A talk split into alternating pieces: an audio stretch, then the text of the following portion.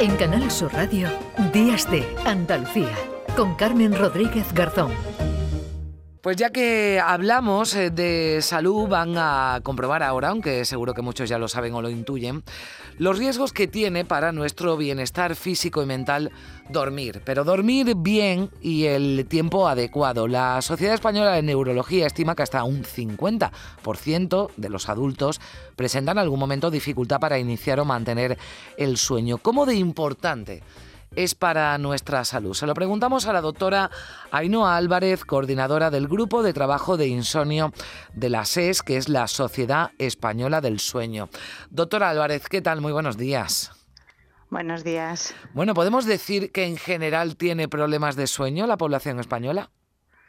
Pues sí, la verdad es que se ha visto que en estos últimos 20 años el, el insomnio se ha duplicado.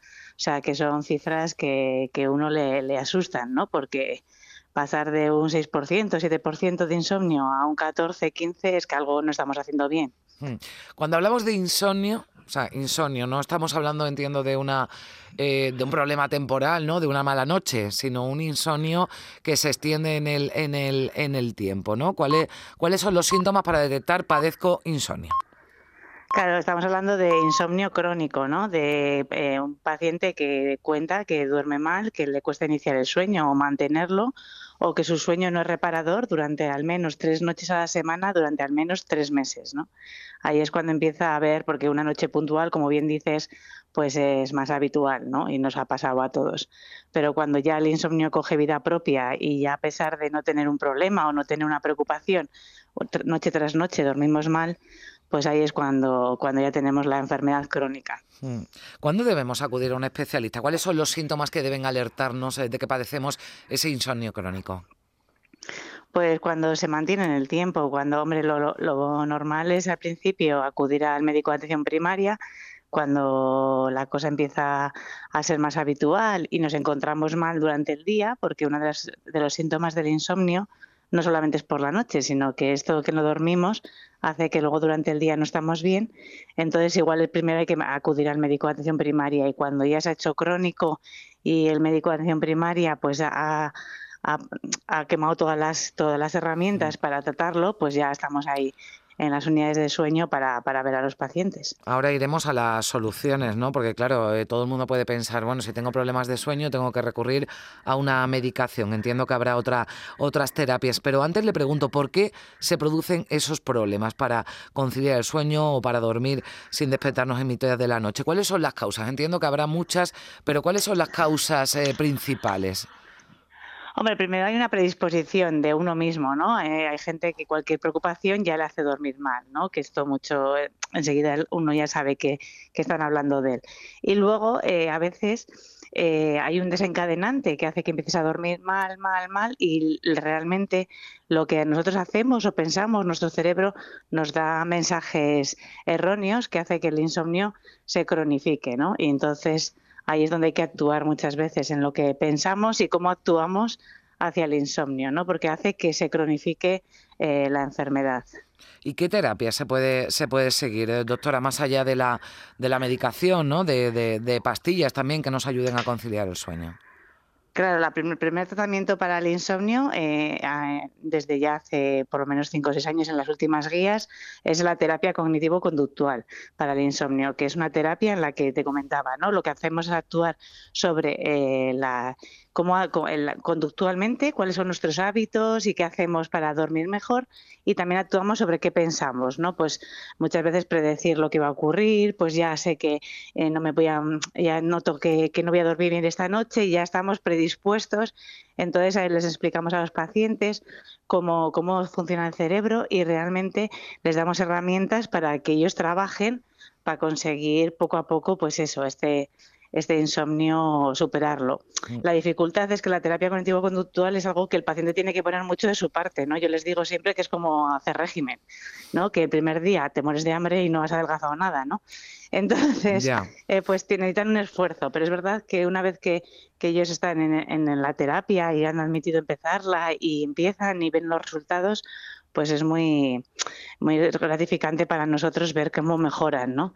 Y es una forma de, superar el insomnio eh, sin medicación, que a veces hace falta, ¿eh? no siempre, hmm. no siempre no se puede sin medicación, pero por lo menos eh, a, largo plazo se ha visto que es más efectivo. ¿Hay alguna pauta que pueda seguir? Ya no me refiero a un insomnio crónico, pero un insomnio temporal. Bueno, pues alguien que pase por un momento, ¿no? De más estrés, con una preocupación, que haya tenido algún problema familiar. ¿Hay algunas pautas que nos podamos aplicar para conciliar el sueño? ¿Alguna, no sé, algo que podamos hacer, ¿no? Nosotros mismos para, para, mm, pues para eso, para dormir bien, doctora? Pues en principio tener horarios regulares de sueño, no pasar mucho tiempo en la cama despierto. Si uno no puede dormir, pues mira, pues eh, busca otra cosa para hacer fuera de la cama relajante y mira, pues ya llegará el sueño, ¿no? al final es una necesidad básica y, el cerebro es inteligente y sabe que, que, tiene que dormir, a no ser que tengas una enfermedad neurológica, que no es el caso, pues al final va a dormir, ¿no? Para sobrevivir. Entonces, en principio, eso, eh, pues intentar no tomar estimulantes a la noche, que eso lo hacen todos los insomnes, la verdad. Y intentar no hacer ejercicio demasiado tarde, salir a la calle, intentar no compensar durante el día, porque es muy típico, ¿no? Que al principio empieces a dormir mal y digas, voy a echarme una siesta larga, porque ya que no he dormido, y entonces empezamos a descontrolar el sueño un poco esas y no, y no darle mucha importancia, que el sueño ya volverá, que, mm. que también tampoco sesionarnos, ¿no? Con, con que, Dios mío, no he dormido y, y, encima dicen en los medios de comunicación que esto es fatal y, entonces se vuelve, se hace una bola ahí. Bueno, que, a eh, veces... No, nos decía una cosa que a mí me llama la atención, claro, porque muchas veces hablamos de recuperar el sueño, ¿no? El sueño eh, se recupera cuando pasamos una mala noche o nos hemos acostado más tarde de lo que deberíamos y pensamos, bueno, ya lo, lo recupero esta noche o me pego esta tarde una buena siesta. Hombre, el sueño no se recupera. Si tú te pasas una semana durmiendo cuatro horas, no vas a dormir el fin de semana eh, lo que te faltaba, ¿no? Es verdad que lo que, el cerebro, como te decía bien, es inteligente y dice voy a hacer más sueño profundo, voy a hacer más sueño REM, que es como más sueño más reparador, porque te falta, ¿no? Y es verdad que si vemos a los pacientes que tienen, están privados de sueño, cómo recuperan ese tipo de sueño. Pero no del todo, o sea, no es como si, lo mismo me pongo el ejemplo de comer, como si llevarías una semana sin comer, el fin de semana no te puedes comer todo lo que no has comido, ¿no? Pues al final es un poco eso. Entonces, es verdad que en un momento dado, igual trabajadores a turnos o así pueden compensar porque no tienen otro momento donde dormir, pero si tú no tienes, tienes un problema de sueño y no estás durmiendo a la noche y luego duermes, es como picotear que luego a la noche no vas a tener otra vez esa presión de sueño. Es mejor si haces una siesta que sea de 10 minutos, un cuarto de hora, estamos programas para la siesta, y además es muy nuestra, ¿no? Pero, pero realmente que no sean siestas largas y que no se compense eh, para que luego a la noche pues decir, oye, pues eso al final no, eh, ahora tienes que dormir, ¿no? Enseñar a nuestro cerebro que nosotros mandamos y que tiene que hacer un poco lo que nosotros queremos, que a veces le cuesta un poco y es un poco ahí mm. como un niño pequeño que no nos obedece, pero pero la siesta 10-15 minutos, ¿no? ¿no? No más. No, no, nunca más de media hora. Nunca más de media hora, bien. nunca. Pero es beneficiosa, esa media hora o hasta esa media hora nos viene bien, ¿no? Unos 15 minutos esa cabezadita nos viene, nos viene bien para, para, para el cuerpo, ¿no? Esa cabezadita es fenomenal. Sobre todo hay gente que nunca ha echado siesta y no le sienta bien, pero, pero la gente que la necesita, genial. Y de hecho nuestro cerebro está programado para echarla. O sea, la siesta esa de dos y tres horas, esto no, no, no. no, compensa. De pijama y orinal, no. y mejor fuera de la cama. ¿Y qué problemas de, de salud, doctora, ya con esto terminamos, puede acarrearnos esos problemas para dormir? O sea, si el insomnio se cronifica y no nos ponemos en manos de un especialista, al margen de, bueno, todos hemos tenido un día eh, en el que decimos, bueno, andamos algo dormidos, nos cuesta concentrarnos porque hemos pasado una mala noche o tenemos algo de mal humor, pero esto puede tener consecuencias ¿no? en, la, en, la, en la salud a medio y largo plazo. Eso es, al final el no dormir muchas veces no solamente el insomnio, sino el dormir poco porque estamos en esta vida de estrés que llevamos, ¿no? Hace que luego se ha relacionado con enfermedades cardiovasculares, con, como bien decías, con eh, enfermedades de, falta de memoria, de, irritabilidad, de no estar atento a lo que a lo que necesitamos, de falta de energía, ¿no? Y, y sobre todo últimamente lo que te comentaba, con enfermedades cardiovasculares hay varios artículos que relacionan directamente la falta de sueño, y no tanto igual el insomnio como tal, aunque también, pero mucho la falta de sueño que estamos acarreando en este, en este nuevo forma de vivir, ¿no? Con las redes sociales, con el trabajo a todas horas, con Entonces esto no nos, no nos beneficia como, ser humano. Por lo menos en nuestro cerebro no se ha acostumbrado. Igual dentro de dos mil años hablamos y te digo que sí, pero hoy, en día no. Bueno, eh, ¿es recomendable escuchar eh, la radio, dormirse con la televisión puesta, con música, doctora? Pues no, la verdad que nosotros siempre decimos que la cama solo es para dormir y para hacer el amor, para nada más. Eh, escuchar la radio, genial, pero fuera de la cama. Y muchas veces también eh, olvidamos que hay que descansar y no dormir. Quiere decir que hemos asociado dormir a descansar y uno puede estar escuchando la radio antes de meterse en la cama mientras le viene el sueño, relajándose o viendo la televisión. Y luego, cuando ya ve que está preparado para dormir, se mete a la cama, pero sí, solo para dormir, intentando relacionar la cama con, con el sueño. Bueno, ¿usted se, se dormiría con esto? Escuche.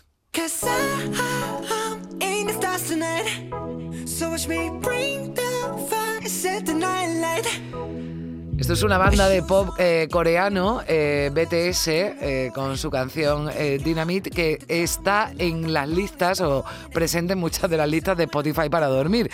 A mí que me expliquen esto, doctora, porque Madre mía. esto para bailar, pues sí, ¿no? Para echar un rato con amigos, pero para dormir no, no, no lo veo yo mucho. No. no. Pues tranquilidad, y ya nos lo ha dicho la doctora, la cama para dormir, para descansar, importante para descansar y bueno, pues también para, para hacer el amor que nos decía la doctora, que son los, los cometidos que tiene la cama. La radio, la música la dejamos para otro momento. Doctora Ainhoa Álvarez, coordinadora del Grupo de Trabajo de Insomnio de la Sociedad Española del Sueño. Muchísimas gracias por estar con nosotros. Nada, muchas gracias a vosotros por invitarme. Bueno, pues ya lo saben, han escuchado los eh, consejos de la doctora, de la especialista en sueño, esto que escuchan, eh, Dinamite del grupo BTS que decíamos al principio, este grupo coreano que se encuentra en las eh, listas de reproducción que se han analizado en un estudio de una universidad de Dinamarca de música para dormir en las listas de Spotify. Hay mucha música eh, tranquila, canciones de cuna, nanas, pero también está esta y esta otra eh, Lovely de Billie Eilish en su versión con Cali. También se encuentra en las listas de reproducción para conciliar el sueño, pero ya han escuchado lo que nos ha dicho la doctora.